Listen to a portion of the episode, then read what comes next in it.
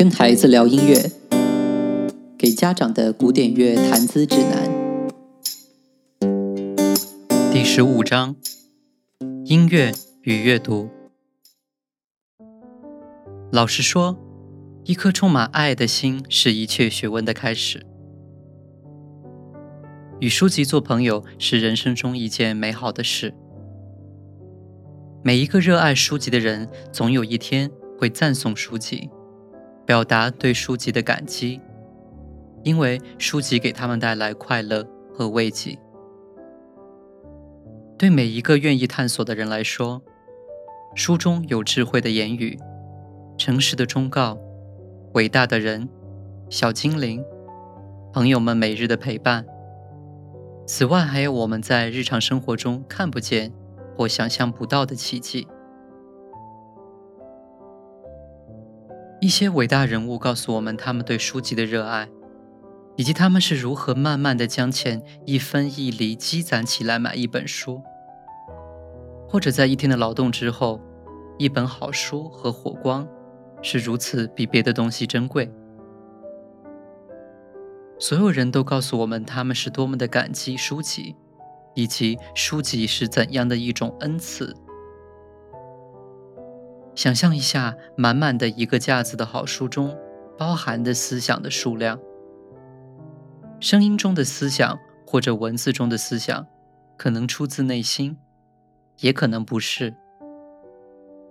但只有当思想是出自内心的时候，它们才值得我们花费时间。你将不仅热爱书籍，而且能从他们所包含的思想中获得某样东西。我们可能会有时间谈论经典书籍，但因为我们已经谈过经典音乐，我们知道最重要的是什么，那就是好的思想出自内心，以学术的方式表达出来。伟大的思想需要伟大的表达方式，这告诉我们选择好的书籍作为指导和消遣的必要性。好的书籍如实的将美丽的画面呈现给我们，或者优美的告诉我们真理。这些是书面思想的第一位，它的真实和它的美。如果你阅读好的书籍，你将在每一本书中获得很值得拥有的东西。你应该像关心朋友一样关心他。假如他已经向你提供帮助，给你带来愉悦，他无疑值得获取一个永久的位置。一本好书会带来极好的快乐，甚至是在我们结束对它的阅读之后，当我们在读过它之后的几年内看到它，我们会回想起来过去所有的快乐，以及对这样一种令人愉快的友谊的感激之情。所以，任何一本曾给我们带来欢乐、安宁或慰藉的书，不仅值得我们仔细的爱护，而且作为一笔有价值的财产，值得永远占有一席之地。在你音乐学习的早期，知道有许多令人愉快的音乐相关书籍，对你来说是一件乐事。这些书有时是音乐爱好者写的。有时是作曲家写的。作曲家写的文字思想通常富有趣味性，他们不仅向我们揭示了声音艺术的许多奥秘，还告诉我们作曲家头脑中的各种各样的事物和思想。我们不仅清楚知道了作曲家们的音乐兴趣，还了解到他们的生活情趣，仿佛我们真的在窥视他们的房子。观察他们生活和工作的方式，倾听他们的言语。过后，我们绝不会认为音乐史上的伟人们是乏味的。想起他们，就会想到最迷人美妙的画面。这些全都鼓舞我们忠实于音乐，忠实于音乐中的真理，愿意去做我们曾目睹别人做过的事，在实践中学习。我们从每一个人的人生中得到的教训是：一个人如果要学习，就必须做。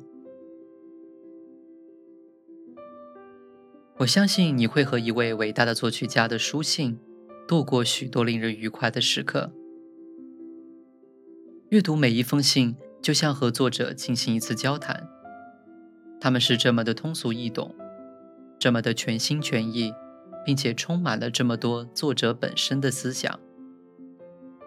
特别是门德尔松和舒曼的书信，他们会使你感到愉快。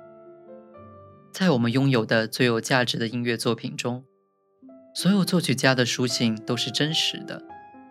在某些方面，他们似乎本身解释了音乐。于是，作曲家立刻成为一位亲密的朋友。但除了这些之外，要读他们的传记，他就好像作曲家亲自邀请我们到他的家里，展示给我们看他全部的生活方式。除了这些之外，还有一些通俗易懂的书籍，为使我们成为有思想的音乐家提供了非常好的建议。这些作者如此热爱艺术，不单单是声音艺术，而是包括其他所有的艺术。反复多次的，他们在通俗易懂的、好的、真诚的书籍中告诉我们这一点。因为这些书籍都是写字正确的地方，此时你一定懂得，那个地方就是心。当你阅读作曲家们的生平，你很快会知道真实的音乐来源于真实的生活。于是你开始热爱真实的生活，开始变成有用的人，开始帮助别人。但所有这些事情不是立刻就发生的。然而，随着我们一步一步的前进，我们明白音乐是无私的，我们必须无私的享受它。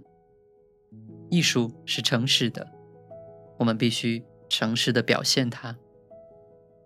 艺术充满活力，我们必须知道并活出真实，以便欣赏它。学习音乐中、书籍中，以及我们自己生活中的纯粹思想。对所有这些都有帮助。